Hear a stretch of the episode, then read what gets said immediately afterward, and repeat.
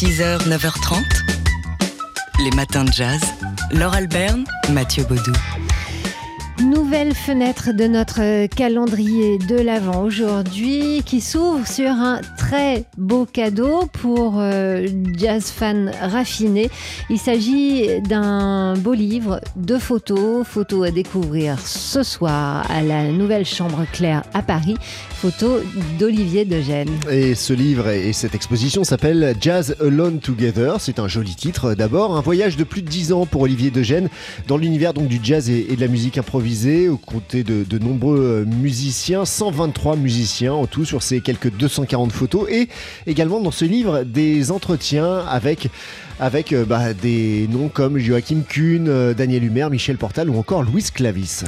Alors euh, le livre, euh, bah, c'est donc un bel objet avec de, de grandes photos. Euh, ouais, c'est un très grand format. Hein. Voilà, euh, bel objet à tenir entre ses mains. Il euh, y a de la matière, un prix conséquent pour un, un joli cadeau. Et alors, si vous voulez faire un cadeau sublime, vous y mettre à, à, toute la famille pour votre jazz fan préféré.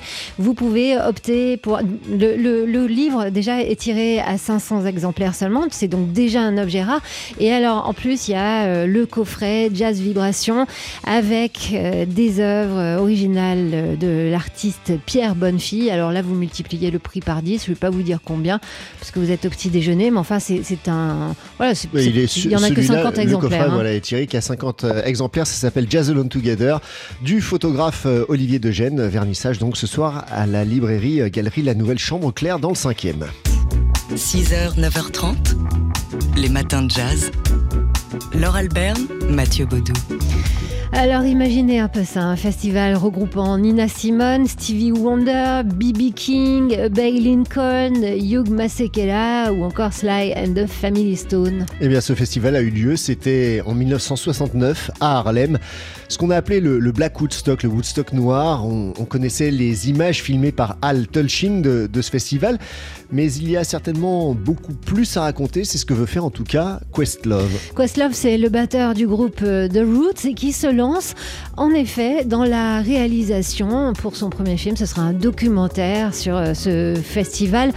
Son vrai nom, c'est le Harlem Cultural Festival. Il a réuni 300 000 personnes durant le Summer of Love en 1969. Donc c'était au, au Mount Morris Park à Harlem. Et Questlove, pour ce documentaire, va disposer d'une quarantaine d'heures de rush qui n'ont jamais été utilisées.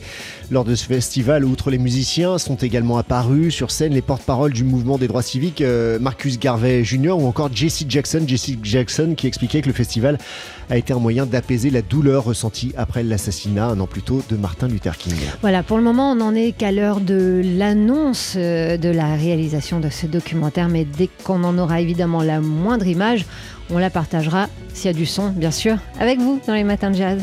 6h, 9h30, les matins de jazz. Laure Alberne, Mathieu Baudou. Sur le site d'Arte, vous pouvez voir jusqu'au mois de janvier un documentaire super bien fait consacré à Stevie Wonder, visionnaire et prophète. Qui est-il Le petit Steve Land Hardaway Jenkins, qui à 11 ans signe son premier contrat à, chez la Motown? Euh, lui qui est surnommé à l'époque Little Wonder, Petite Merveille, ce qui lui vaudra donc après son, son nom de scène, hein, Stevie Wonder, 60 ans de carrière, 100 millions d'albums euh, vendus et des tubes innombrables, un businessman, oui, un homme de scène évidemment, un artiste complet, multi-instrumentiste, mais aussi un homme engagé.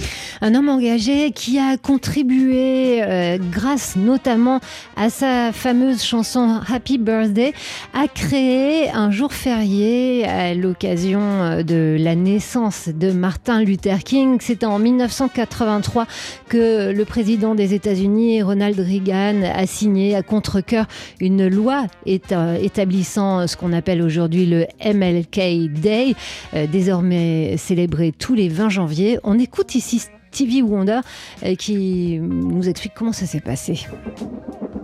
I, um, just really imagined when I wrote this song, Happy Birthday. Je m'étais dit en écrivant la chanson Happy Birthday qu'il pourrait y avoir un, un ralliement ou une marche, qu'on irait jusqu'à Washington et on se tiendrait devant le Capitole pour réclamer aux membres du Congrès, sur la base de notre pétition, la reconnaissance d'un jour férié.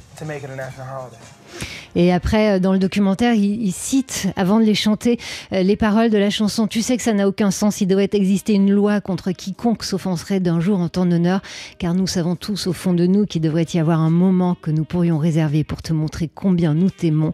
Je suis sûre que tu serais d'accord, rien ne pourrait mieux convenir que d'organiser une fête mondiale le jour de ta naissance. Et le 2 novembre 1983, Ronald Reagan signe à contre-coeur la loi établissant le Martin Luther King Day, désormais célébré tous les 20 janvier. Extrait donc de ce documentaire vraiment bien fait, on vous le conseille dans les matins de jazz, Stevie Wonder, visionnaire et prophète, à voir donc sur le site d'Arte.